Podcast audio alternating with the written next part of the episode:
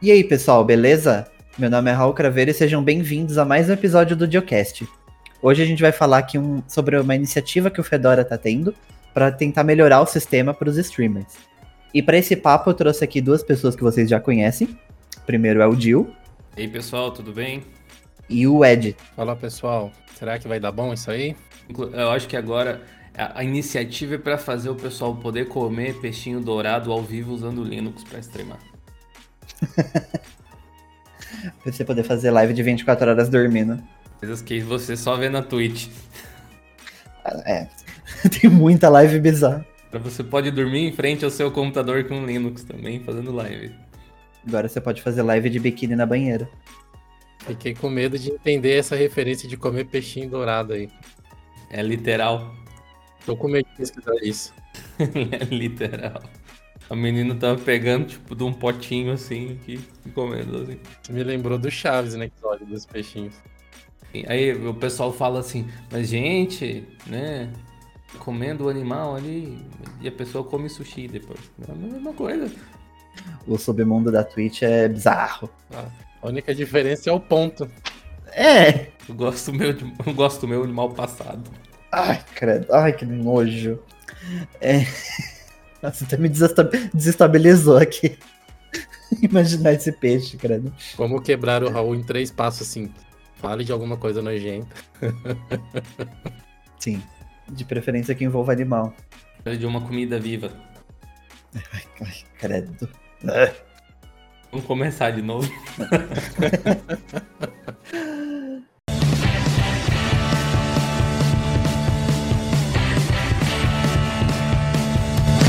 O episódio de hoje é um apoio do Dio Linux Play. Com uma assinatura de R$19,99 por mês, você tem acesso a dezenas de cursos dos mais variados assuntos, desde terminal, shell script, até GIMP, Audacity, inclusive o meu curso de Notion. Acesse lá play.diolinux.com.br e dá uma conferida. Mas acho que antes de, de, mais nada, a gente tem que contextualizar um pouco o que é essa iniciativa né, que o Fedora está querendo trazer. Porque a gente sabe que o básico da live já funciona. Existe OBS para Linux, é, a gente já consegue fazer o básico, tanto que a gente já fez muita live. Mas o que eles querem trazer é uma maior compatibilidade com alguns hardwares né, específicos para live stream. É, eu, tipo, até diria que mais do que o básico, né? Já funciona. Tipo, tá bem... Você pode viver disso usando Linux, já, eu diria. Mas existem equipamentos que focam especificamente esse nicho de usuários ali e são às vezes bem populares que não têm soluções oficiais ainda que possam funcionar. Por exemplo, uma coisa que é bem comum, eu acho até legal, até fiz um aqui, mas acabei deixando de usar porque para mim acabou perdendo um pouco do uso, que é o Stream Deck, é da Elgato, de teclado de macro lá, por exemplo. Você tem suporte a Linux via comunidade, tipo, tem pessoas que desenvolveram interfaces e, e você opera com ele vamos dizer assim, normalmente. Talvez não tenha a mesma experiência que o gato gostaria que você tivesse, mas é uma boa experiência do mesmo jeito. E aí a iniciativa é justamente para tentar trazer essas empresas para criar soluções uh, deles mesmos, né? Entregar um produto completo, digamos assim, a esse segmento. Mas não só, não só esse Stream Deck. Acho que é o gato um dos grandes, um dos grandes pontos de interrogação aí. Mas tem alguns outros, né? Tipo, de fato, existem vários dispositivos, várias alternativas que você pode usar. Inclusive pro Stream Deck tem, tem alguns aplicativos que funcionam, né? No Linux tem o Deckboard, que é grátis, sendo que um Stream Deck você paga, tipo, 1.500, 1.600 reais. Você, tipo, com a Deckboard você baixa o aplicativo e usa o celular, né? É, tem, tem vídeo no canal de Linux ensinando como que faz um, usando... No caso eu usei um tablet antigo que tinha aqui, que não estava usando para nada botei para essa finalidade. Esse eu, eu usei por um bom tempo o deckboard enquanto fazia live na Twitch até, mas depois eu simplesmente deixei de usar. Tipo, eu acho que quando você tem dois monitores é menos relevante, mas é legal, é tipo aquela coisinha, né, que, que o streamer gosta que tem ali, assim como aquele aquela mesa de som do Go XLR do, do interface de áudio, né, não a mesa de som exatamente. É, que, que também tem um software para controlar todos os elementos e não tem versão nativa de Linux, apesar de também ter um workaround da comunidade, porque se é hackeável, o usuário de Linux faz, né? Acho que o, o grande ponto dessa iniciativa da Fedora é que a maior parte das coisas, em maior ou menor grau, elas já funcionam. Né? As pessoas elas acabam dando um jeito de conseguir produzir o que elas precisam usando o equipamento que está disponível. A, a, grande, o grande lance da, do Fedora é que eles querem fazer você ter experiência excelente. Querem que você plugue e não tenha que ficar correndo atrás de gambiarra, né? Como, por exemplo, né, eu tenho um, um, um, teclado e um mouse gamer aqui da Redragon. Existe um projeto aberto, né? O OpenRGB, ele se conecta, ele tem é, suporte para o meu teclado, mas não tem suporte para o meu mouse. E aí tem um outro projeto também que é da comunidade, que chama M711, se eu não me engano, que suporta o meu mouse, mas não suporta o meu teclado. Então, se eu quisesse ficar configurando, eu teria que ter dois aplicativos diferentes, quando na verdade o que se espera é que o suporte venha naturalmente, né? Ele seja nativo ou que você tenha aplicativos mais, mais inteligentes para lidar com isso. No caso do RGB, é até melhor se todo mundo fosse para o OpenRGB. Porque no Windows esse é o cenário, você tem um aplicativo para cada coisa. É uma droga. Não seria bom no Linux se tivesse, né? E o OpenRGB tem para Mac e tem para Windows também. Cara, tipo, faz o driver, faz a compatibilidade para isso. Vamos centralizar as coisas num lugar só. E aí é, é, tipo é compreensível que, pelo menos as funcionalidades básicas, né? Mas é compreensível que alguns fabricantes queiram entregar aquela experiência premium para você, se você comprar um produto e aí ter o software personalizado. Então eu entendo isso. Mas uh, entre funcionar e não funcionar, fazer funcionar o um mínimo, pelo menos, poderia estar no OpenRGB qualquer componente. Mas até para os usuários né, de Windows e, e, Mac seria interessante que todo mundo tivesse focado em uma coisa só, porque, tipo, se você não tem todos os equipamentos de uma marca só, você vai, tipo, instalar cinco softwares na sua máquina e deixar rodando em, em background para cuidar de RGB, sabe? Exatamente. É, é um rolê muito grande, sabe? No Windows Gamer que eu tenho aqui, eu preciso de um pro mouse, um pro teclado e um para as fãs do, do computador lá. No Linux só preciso do OpenRGB, pelo material que eu tenho. Funciona, sabe? E grande chance desses softwares para Windows serem bem pesados, porque geralmente esses softwares de, de periférico, não sei o que acontece, são sempre bem ruinzinhos. O G-Hub da Logitech é tipo, pesado, é ruim. É, o da Razer eu lembro que não era dos melhores também. É, é meio complicado. Aqui são muitos, né? Aqui, tipo, para deixar claro, se eu usar o OpenRGB no Windows, vai funcionar também. Ele é a solução central para todos, né? não é só no Linux que vai funcionar assim. É, mas, enfim, tem equipamentos aí que o pessoal tem que realmente precisa do driver específico, porque na verdade não é nem o driver, né? É tipo um software para controlar as luzinhas, no caso do RGB especificamente. Mas a iniciativa do Fedora eu acho ela bacana, mas o que me chama atenção é que é o Fedora fazendo. Tipo, não é da onde eu esperava que viesse alguma coisa, e eu acho que, menos que tenha uma IBM, uma Red Hat tentando marcar, fazer aquela sombra grande atrás, assim, eu não sei se a comunidade Fedora tem essa, essa tipo, essa cartada pesada para chegar no meu gato e querer propor uma parceria. Uh, me parece me sem a ajuda da Red Hat parece menos impactante do que se uma Canonical fosse lá, por exemplo. Esse é um ponto muito importante, assim, Fedora especificamente, né?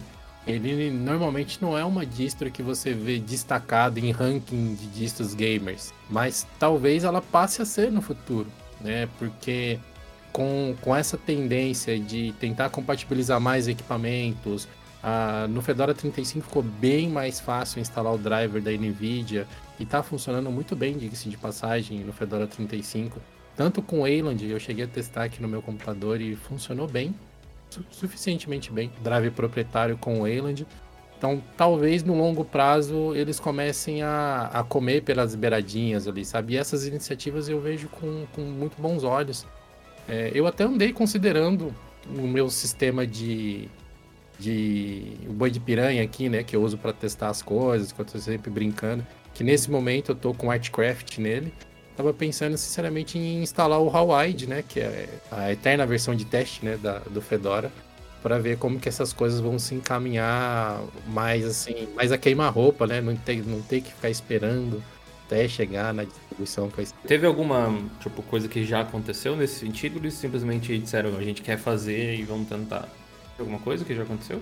Teve uma coisa, não foi do Fedora especificamente, mas aparentemente vai ser aproveitado por eles, que um desenvolvedor, o, o acho que é Christian, né, que é o, o, cara do projeto do Fedora aqui, ele compartilhou o projeto de um, de um desenvolvedor que conseguiu fazer as luzes da Elgato serem detectadas pelo sistema, pelo Linux, via Havaí.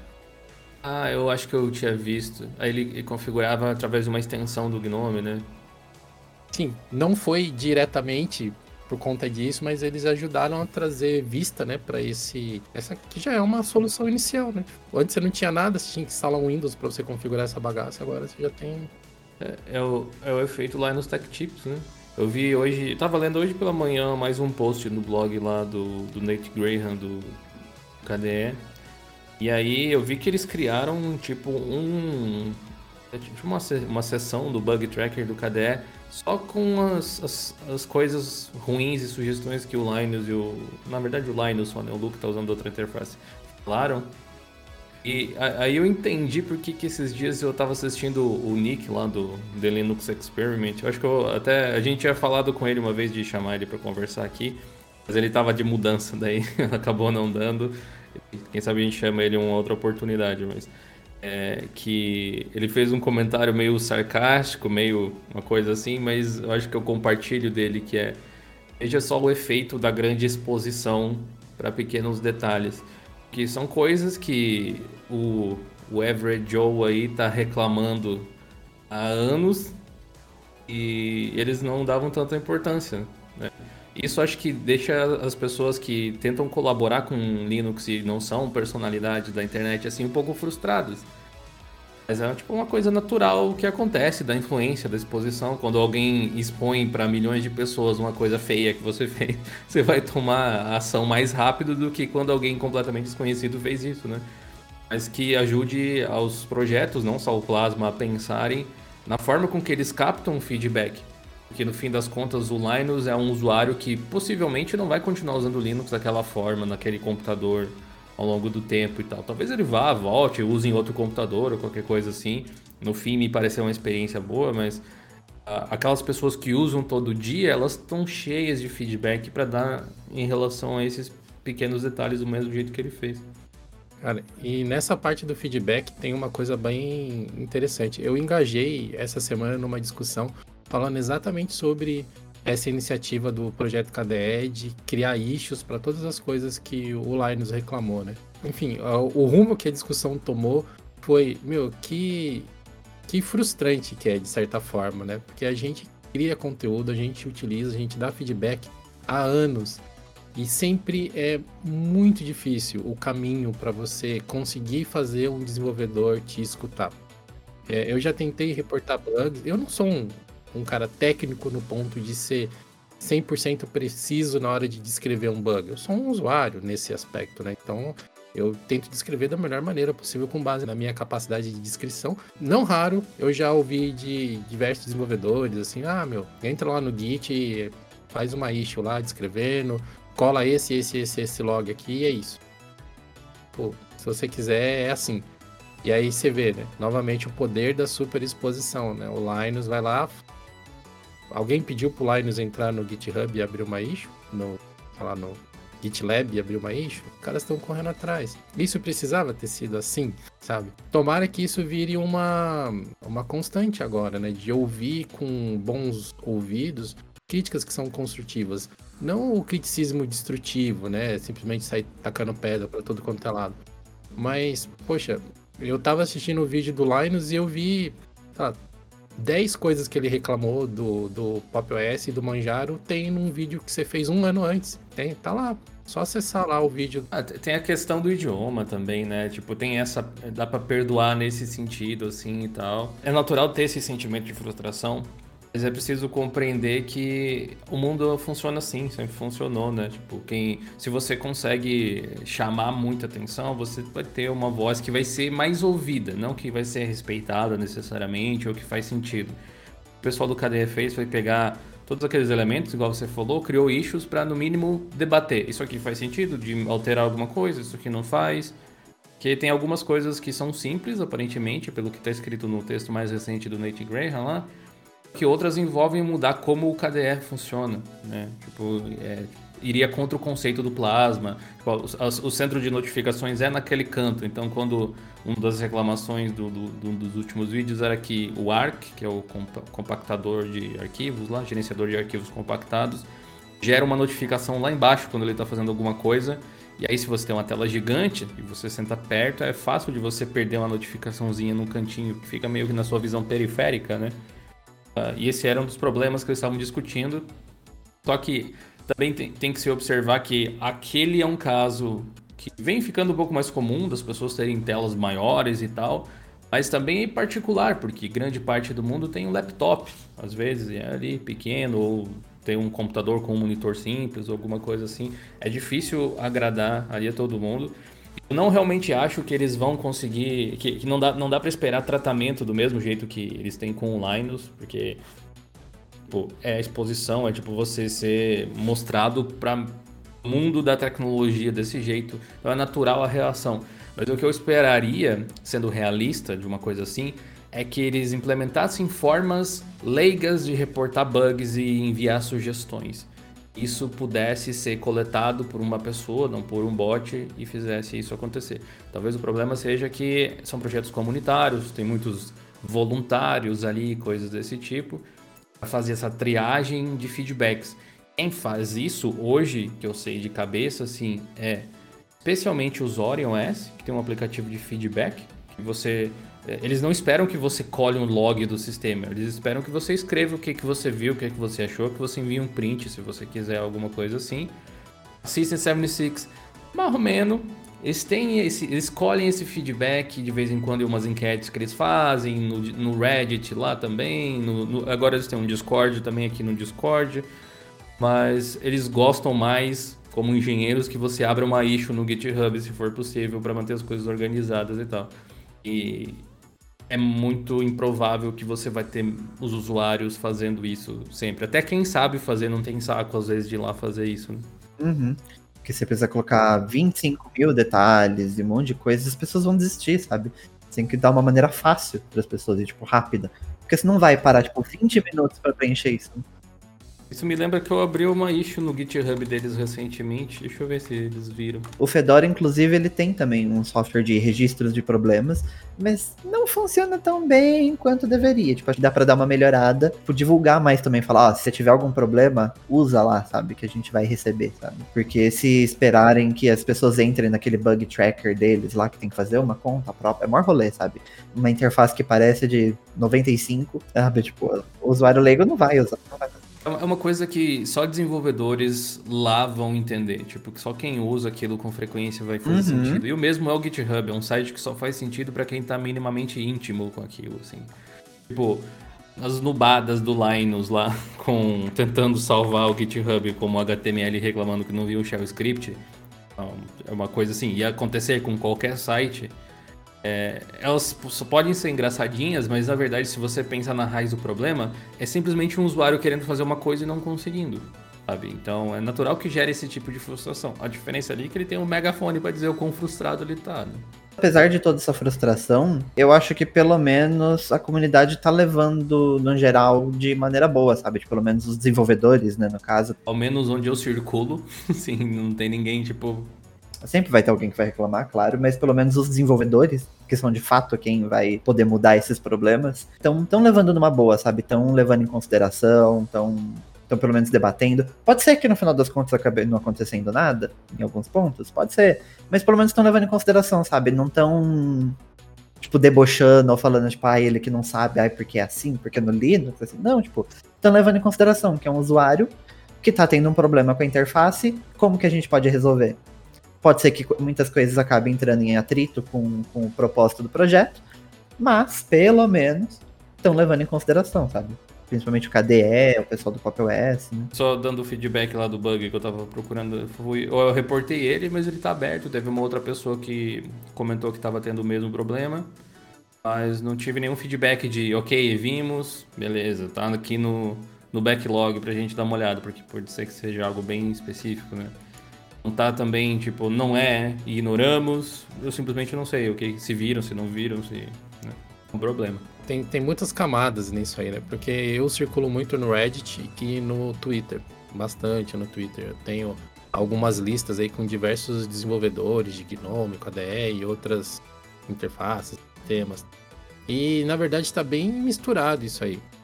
No começo, nos dois primeiros vídeos, teve muitos desenvolvedores falando assim que o, o Linus não era qualificado para falar das coisas que ele estava falando. Sabe? Falar assim, ah, é um usuário, ele não tem que ficar dando palpite de algumas coisas e tal. E, mas logo depois também começou a aparecer o pessoal falando, bom, não é bem assim também, né? Ele é um usuário, por isso que a gente tem que escutar ele. né? Então tem, tem os dois lados, né? Você faz o produto para você usar ou para alguém consumir. Se você faz o produto para alguém consumir, é ele que importa no final das contas, né? É, acho que esse é um dos problemas de ser uh, desenvolvimento comunitário, dependendo do que for. Porque assim, até a própria comunicação fica inassertiva. É, do mesmo jeito que dentro, vamos pegar o Gnome, né? A gente já viu vários depoimentos de desenvolvedores diferentes que entre eles contrastam que parece que eles nem trabalham na mesma coisa, né? É, é, tipo, da própria vi da visão que eles têm sobre qual a visão do projeto. É, a gente já falou várias vezes com o George aqui, que é um brasileiro e tal, que trabalha no Gnome. E ele é muito, uh, como é que eu posso dizer assim, ele é brando, ele acalma, ele apazigua as pessoas, ele, ele é o cara do, não, mas veja bem, tem ângulos diferentes, de vez, uma pessoa ponderada, eu gosto de gente assim. Mas eu já vi comentários de colegas dele de Gnome que a vontade de parar de usar o sistema porque eu tô ajudando uma pessoa desse tipo, tipo, tô na mesma comunidade dessa pessoa. E isso é problemático, porque não existe um, relações públicas. Essa, essa aqui é o statement oficial do Gnome, pelo menos até onde eu saiba. Não é uma coisa que se vê muito, ao menos, se colocar do Gnome, do KDE, de qualquer outra coisa. Então, do mesmo jeito que tem um desenvolvedor KDE que vai lá e pode falar mal, do, do Linus vem um outro e fala bem, no fim das contas a notícia vai ser desenvolvedor do KDE fala mal do Linus. É igual a gente. Não existe essa separação tão intrínseca assim. É tipo vocês forem fazer, falar alguma coisa errada aí no Twitter, por exemplo, do Ed.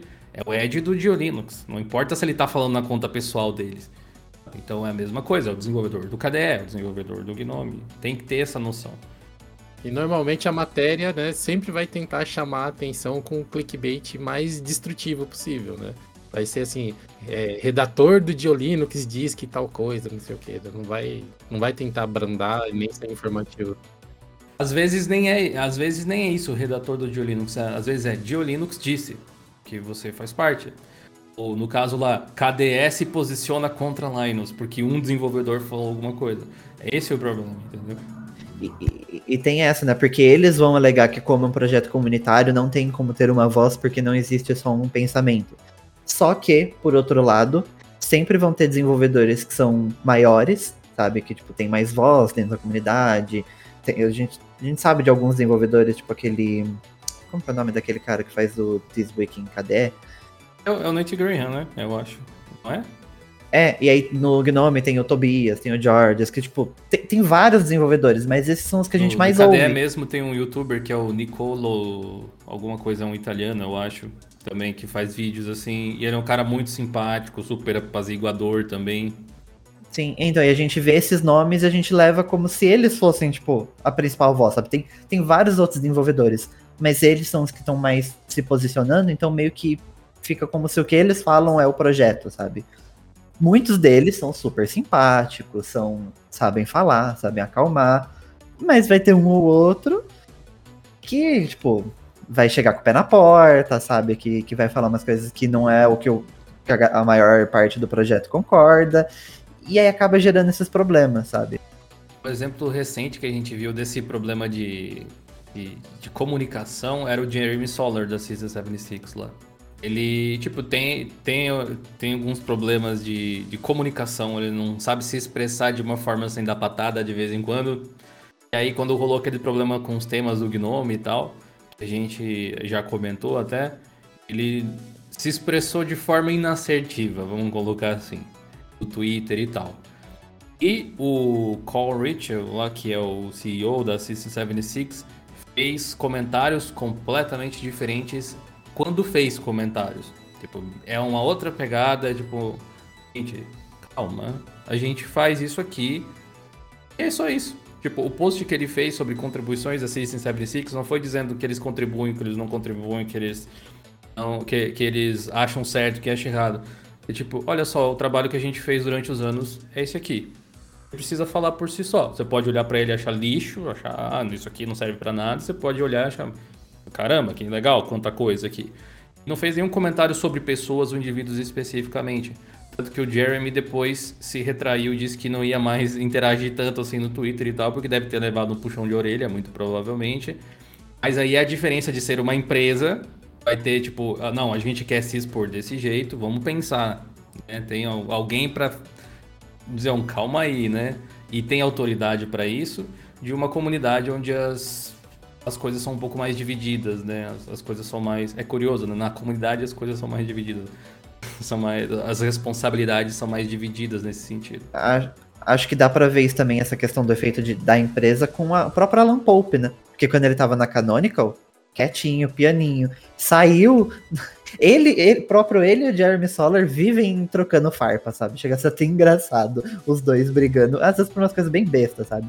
Mas, tipo, você vê a diferença de comportamento, sabe? Porque tem alguém em cima falando, ó, a gente, como empresa, a gente se comporta desse jeito. Você não pode falar isso, você não pode falar aquilo. Tipo, a nossa visão é essa, vamos seguir aqui. Enquanto a comunidade, cada um pode falar o que quer, né? Porque não, não tem a visão do Gnome, né? Não tem a empresa aqui no mundo. Também é importante colocar, assim, que não é que a empresa limita o que a pessoa vai falar. É que, assim, tudo que ela fala parece que é a voz da empresa. E a empresa são outras dezenas, centenas de pessoas, às vezes. E aí quer dizer que o que você está expondo lá é o pensamento de todo mundo? Esse é o problema, né? Então, quando existe esse controle, quer dizer assim, ok, vamos conversar aqui e é, é isso que todo mundo pensa, fechou? É tipo, vocês estão de acordo da gente se comunicar assim? Então, a gente se comunica dessa forma. Porque se você deixar, tipo, um valor individual de cada pessoa se sobressair, vai parecer que todo mundo é daquele jeito. Tipo empresas que parecem a cara de uma pessoa, tipo o Facebook, o Meta, né, agora, que é a cara do Zuckerberg, fica meio que atrelado à, forma com que ele pensa. Então, toda vez que ele falar alguma coisa, se ele vender a empresa, se ele não for mais, tiver ligação nenhuma, quando ele falar, ainda vai ser o Zuckerberg do Facebook, sabe? Fica essa, fica atrelado o negócio. Na verdade, tudo isso tem a ver, né? Tudo isso que a gente falou, tipo, a gente tocou em alguns outros problemas, mas a questão do streaming é que é, existe essa necessidade de, de diplomacia entre a comunidade e as empresas. Então, a forma com que você se expressa às vezes pode ser prejudicial. Às vezes a empresa tá, tá só querendo uma desculpa para não fazer alguma coisa. Tipo a CD Projekt Red quando decidiu não portar o Witcher 3 lá atrás para Linux, que disse que não, tinham sido muito tóxicos os usuários no Reddit com o Witcher 2, reclamaram demais, então a gente não vai fazer. Às vezes é, o gato tá só procurando uma desculpa de dizer, não, foram mal educados, não faço. Então é importante ter essa, esse approach diferenciado. Eu acho que realmente é, o gato vai ser o maior desafio deles, dos dois lados, tanto quanto, tipo, conseguir uma parceria com a empresa. Eles vão precisar, tipo, ter a Red Hat ali por trás para conseguir fechar uma parceria ali. E quanto de, de desenvolvimento mesmo, porque os softwares do gato são, tipo, os produtos né, da Elgato são os mais populares do mercado. Não tem como falar que não, sabe? Se seguir qualquer tipo de criador de conteúdo sobre, sobre streaming, eles estão falando dos produtos da Elgato, eles estão usando os produtos da Elgato, até porque todos eles conversam muito bem entre si, só que eles são todos muito dependentes de software. Então, tipo, a partir do momento que você tá no Linux, sabe, tipo, esquece. Eh, tem algumas coisas que funcionam por, por desenvolvimento da comunidade, mas tem muita coisa que simplesmente não vai funcionar. E você não consegue só plugar e usar, sabe, igual um microfone. Mas acho que o objetivo pode ser um pouco diferente. Tipo, vamos pensar alguns produtos da Elgato, tipo as placas de captura, as, as luzes e o Stream Deck. No caso das luzes, como o Ed falou, ele tá mais encaminhado já o negócio, aparentemente. Eu acho que para a placa de captura, ninguém tá pedindo para eles fazerem o HD Game Capture para Linux, né? Aquele software que eles têm lá. Uh, tá pedindo simplesmente para ser compatível e o OBS captura, por exemplo, alguma coisa assim. E no caso do, do Stream Deck, eu acho que eles, ninguém também tá pedindo que eles façam uma versão daquele software para Linux necessariamente. Mas talvez seria legal eles meio que ajudarem a oficializar um dos projetos open source e de repente até colocar lá na página de download um link, mesmo que esteja escrito assim, uh, suporte de terceiro, não oficial, é, alguma coisa assim, mas que vai ter, ó, se você usa Linux, usa esse projeto aqui porque é o que mais se aproxima com o que a gente tem, o que vai funcionar com o nosso produto, mesmo que a gente não dê suporte a ele especificamente. Esse é um primeiro passo antes de chegar. Tipo, não tem como chegar na empresa e exigir, faz tudo para Linux aí. Por quê? Para quê? Com que dinheiro? Com que desenvolvedor? né? Então acho que esses passos aí vêm antes. Eu acho que uma coisa que eles poderiam fazer, inclusive que a própria Gato poderia fazer, é uma API pública. Porque isso facilitaria tanto para o desenvolvimento de algum software para Linux, você conseguiria usar tudo, tanto até para softwares de Windows, de Mac ou outras integrações, sabe fazer integração com Discord, é, com jogo mesmo, sabe? Tipo, tem alguns jogos que tem algumas integrações para desenvolver para streamer e ter algum, tipo, sei lá, uma integração com a luz, sabe? Você perdeu no jogo, a luz piscou vermelho, sabe? Sei lá. Umas coisas bobas, assim. É, isso seria muito legal, sabe? ajudaria todo mundo, sabe? Os desenvolvedores do Linux, tipo, qualquer outro desenvolvedor para qualquer outro software, sabe, voltado para streamer. Um ponto interessante desse essa abertura, né, do Fedora para receber feedback aí dos usuários é que eles indicam a wiki como uma forma de você enviar informações para eles tal. Eu tentei me cadastrar na wiki do Fedora e tipo é impossível. Você se cadastra na wiki, mas para que você possa ter um usuário válido da wiki, você tem que ter usuário numa outra rede que é vinculada à wiki da, do Fedora. E você só consegue isso através de colaboração ao longo do tempo. Então você tem que ser reconhecido para que você possa existir nessa rede e por isso e dessa forma existir na Fedora, na, na Wiki. É impraticável. Então os outros caminhos são os únicos que são válidos efetivamente para usuários comuns, né? Que é mandar um tweet pro, pro Chris ou mandar um e-mail para ele, que foi justamente o que ele reclamou que o pessoal soterrou ele de, de informações, de e-mail, de comentários. Ah, também, né? O Wiki não é a melhor forma de você captar esse tipo de coisa assim, né? Sabe o que, que é? É simples. Você que está querendo coletar informações das pessoas, um formulário simples, é só isso. Um site, uma página que você fedora.com, fedora.org barra suporte, por exemplo, streaming, barra streaming. Vai lá e aí cria uma página para isso com um, algumas coisas que pode até ser um questionário assim que, que traga informações que você sabe que precisa. Que hardware a pessoa usa ou qualquer coisa assim, que seja simples das pessoas irem lá e colaborar, que é basicamente se quiser espalhar para mais pessoas colaborarem, que é copiar um link e não precisa fazer nenhum cadastro necessariamente e tal. Vai vir um monte de porcaria, provavelmente. Talvez, né? Sempre tem uns trolls aí no meio, mas faz parte do, do, processo de você coletar feedback das pessoas ali. Porque a, a, a, questão de transformar o feedback em algo, tipo, em dados úteis para a equipe de desenvolvimento, não deve acontecer direto com o público. Que é isso que as pessoas esperam quando você reporta um, uma issue no GitHub seguindo certos padrões. Que é você fazer o trabalho de organizar o feedback de uma forma construtiva para a equipe de desenvolvimento usar. Se você já fizer isso, vai ficar mais fácil para quem desenvolve, mas para fazer isso, você coloca uma barreira de conhecimento muito alta, às vezes. E se você está pedindo ajuda, quanto mais fácil for para ajudar, melhor. Com o formulário você consegue, tipo, limpar fácil, né? Tipo, é, do troll, que, que for, tipo, lá só para zoar, e você consegue já ter um dado de maneira estruturada ali, tranquilinho, sabe? Tipo, pode vir, tipo, num, num Excelzinho, alguma coisa assim, sabe? É, é tranquilinho, sabe? De novo, cabe o exemplo do Zorin, né? Como que eles têm lá o botãozinho do reporte aqui o problema que você tem? É um formuláriozinho dentro do site deles, tem acho que três perguntas: o seu nome, seu e-mail, qual é o problema e escreve aqui. Se você quiser, cola um print também. Não, simples, básico.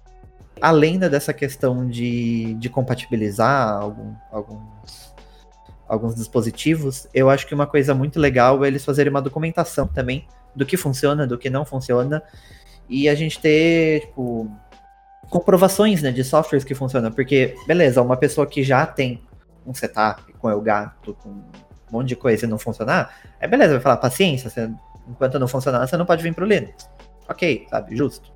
Mas, tipo, para uma pessoa que tá querendo come começar a fazer streaming, tá querendo ir pro Linux, tipo, você tem uma documentação falando, ó, você pode comprar essa placa de captura, você pode comprar, comprar esse microfone, você pode comprar essa luz e, tipo, e mostrar, ó, vai funcionar, sabe? Não é também naquela sorte, tipo, será que vai funcionar? Aí se não funcionar, vou ter que devolver, sabe? Não, tipo, você tem uma comprovação ali, ó. Isso aqui funciona, isso aqui funciona, isso aqui funciona. E já fica mais tranquilo, sabe? Porque todas essas peças vão funcionar no Windows também, se você quiser, com certeza. Acho que não tem um hardware, né, pra, pra streaming que não funcione no Windows. Mas, tipo, pelo menos você tem a garantia que ele vai funcionar no, no Linux, você consegue fazer o seu workflow tranquilamente. E eu, eu tô pesquisando placa de captura e, tipo, é difícil achar, sabe, placa de captura aqui, tipo, gente testando, sabe, mostrando, falando, ah, isso aqui funciona no Linux. Tem uma ou outra ali, geralmente as principais, sabe, do mercado, mas você vai um pouquinho longe e você não, não acha. E um, um, tipo de documentação sobre isso seria muito bom, sabe? O mercado que atende distros Linux, que tem essas, esse suporte, é um pouco mais profissional às vezes. Você vai ver quem tem software e hardware para Linux, assim, para fazer transmissões de grandes eventos, a Blackmagic, por exemplo, Blackmagic Design do DaVinci Resolve, os equipamentos deles funcionam com Linux geralmente. A Vermedia tem bastante coisa também. E aí você tem basicamente qualquer dispositivo que consiga transformar um sinal HDMI num UVC, né? que é o formato lá de vídeo. E aí qualquer dessas aí vai funcionar no Mac, no Linux, por exemplo. Mas essas populares para games. É, quando a gente fala populares para games, a gente tá falando do Elgato só. É a única que eu acho que é mais popular, assim, que aí, sei lá, talvez não funcione tão bem. É, o Iposvox lá fez um vídeo um tempo atrás mostrando um monte de placa de captura que dá para usar no Linux, por exemplo, com várias opções diferentes. E, e, aí funciona, né? E a, e a Elgato sabe como trabalhar isso, porque o CanLink que eles têm, que é aquele dispositivo que teoricamente seria para você ligar a sua câmera, é, sua DSLR no PC, né, para usar como webcam ou qualquer coisa assim, aquilo funciona no Linux. Eu acho que a gente tem algumas outras marcas também, além da, da Elgato. Talvez a Elgato seja a que se destaca, mas a gente tem muitas dessas rebrandings também estão se tornando cada vez mais populares porque elas acabam sendo acessíveis. Então, se você for pegar, por exemplo, a, a Redragon, vai, que eu tenho algumas coisas deles aqui, é, a maioria são produtos chineses remarcados, por assim dizer, né, com o brand da empresa. É, algumas funcionam muito bem no Linux, outras não. Por exemplo, o microfone deles, que eu tinha aqui, o Cyphert, funcionava, era plug and play e tal ali, portinho USB de boa. É, mas outras coisas dele já pecam por falta de suporte, como a câmera, por exemplo. A câmera deles é muito dependente do software para você poder ajustar ela. E é o mesmo problema que eu tenho com a Razer, que é uma marca que tem muito periférico para streaming e gamer também. E eles são talvez um dos piores exemplos que a gente tem de tentar travar o usuário pelo software. Né? Por exemplo, a, a, câmera que eu utilizo aqui é uma câmera deles, a Kio ou Kaio, não sei exatamente como pronuncia. E tem muita coisa dela que só é possível fazer dentro do software da Razer.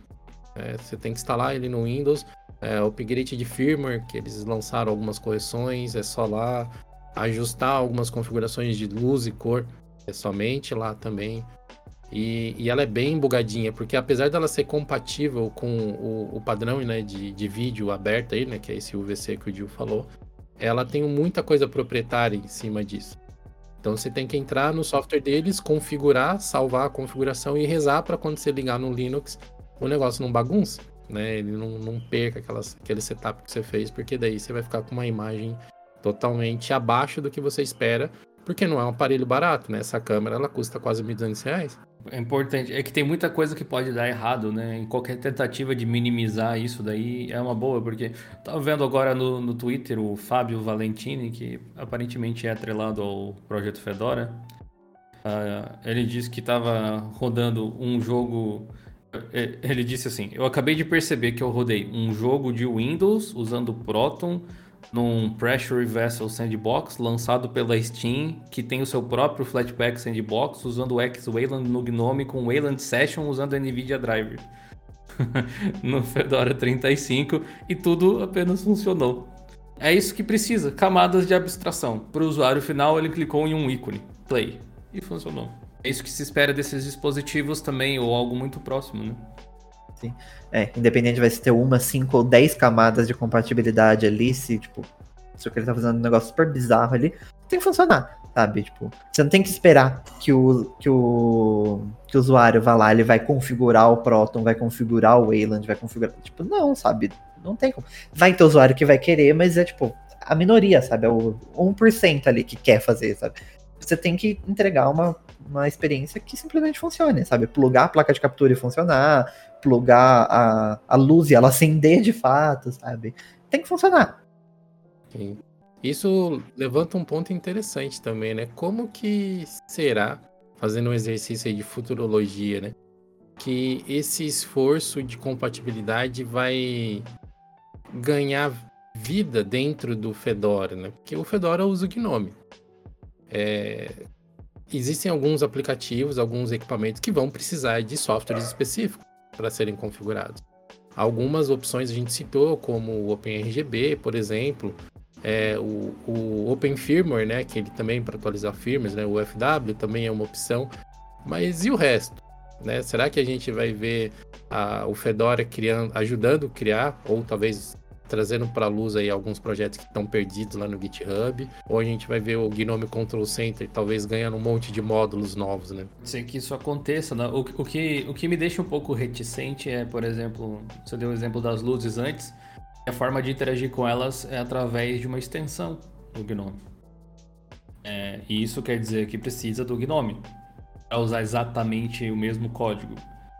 Não quer dizer que não dê para portar para outros ambientes, para o Plasma, ou lá, né? Mas quer dizer que vai ser preciso alguém fazer. Então tem mais um trabalho ali, caso você não utilize Gnome, por exemplo. Eu fico pensando, tipo, agora o Pop OS com o Cosmic lá querendo abandonar o Gnome como shell. É, usando, não sei exatamente o que eles vão fazer. Tô, tô curioso para ver alguma coisa assim na minha frente para ter uma noção técnica de como é. Visualmente eu acho que vai ser tipo a mesma coisa, mas por trás vai ser diferente e provavelmente não vai ter integração com extensões assim, eu acho. Se tiver, vai ser surpresa. Elementary não tem isso, Plasma não tem isso, XFC. Não, na verdade, qualquer outra interface não tem isso, só o Gnome vai ter essas extensões. Talvez o mais próximo seja o Cinnamon, que também tem o conceito de extensões. O KDE Connect mesmo, né? Que existe o KDE Connect, tipo, cada interface tem que fazer a sua adaptação, né, dele. Que aí, tipo, no Gnome tem o GS Connect. É tipo, no Cosmic provavelmente não vai ter, sabe? E aí, aí a mesma coisa ao contrário, né? Se a gente tá fazendo essas coisas pensando no Gnome das extensões, vai ter que ter, tipo, uma pessoa em cada interface fazendo adaptação, ou senão, tipo, vai ter que obrigar todo mundo a usar o Gnome, sabe? Ainda acho que esse é o menor dos problemas, mas... No caso da System 76, eu acho que esse distanciamento de a gente vai fazer pela gente mesmo também abre a possibilidade da gente ter essas soluções mais rápido que basicamente depende deles fazerem, por exemplo.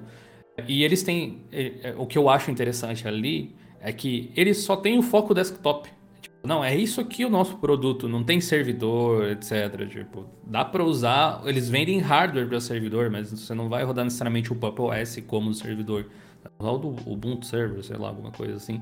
Vamos dizer que. Até eu lembro de uma enquete que eles fizeram um tempo atrás que tinha pergunta se a gente usava um software tipo KDE Connect para interagir com o celular, com a integração com o desktop e tal. Que dá a entender que eles estão observando essa questão e de repente eles vão fazer uma solução própria, né? Tipo usando o código talvez do KDE Connect e fazer a implementação. Muito parecido com o que o Zorin fez, na verdade, né? O Zorin Connect. Uma versão que eles criaram em GTK belíssima interface, completamente integrado com o Zorin Desktop e fizeram um aplicativo próprio deles e colocaram lá na loja. Seria algo interessante que o próprio Gnome tivesse, né? O Fedora tivesse lá no Gnome Control Center tivesse uma seção de conexões com o smartphone, tivesse um aplicativo Gnome Connect, Android, por exemplo, iOS, sei lá. Até porque gera confusão, né? Isso de, tipo, eu tô usando o Gnome, mas eu tenho que instalar o KDE Connect, tipo, como que isso vai funcionar, né? Gera essa Acho que é por isso que o Zorin fez o. É, e no Gnome hoje você tem que instalar o GS Connect. E, tipo, porque GS o pessoal vai pedir, né? Tipo, é Gnome Shell, a gente sabe, mas como é que a pessoa vai adivinhar que tem que instalar essa extensão e esse software? Porque são coisas separadas ainda, né? O back-end e a interface são coisas separadas, então você pode ter um e não ter o outro às vezes.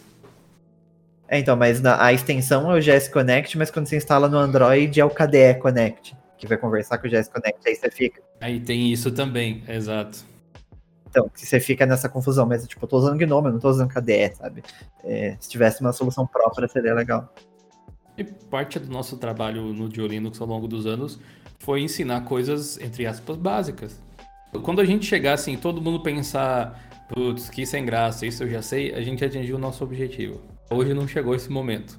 Uh, porque sempre tem algum termo, alguma coisa que as pessoas não entendem.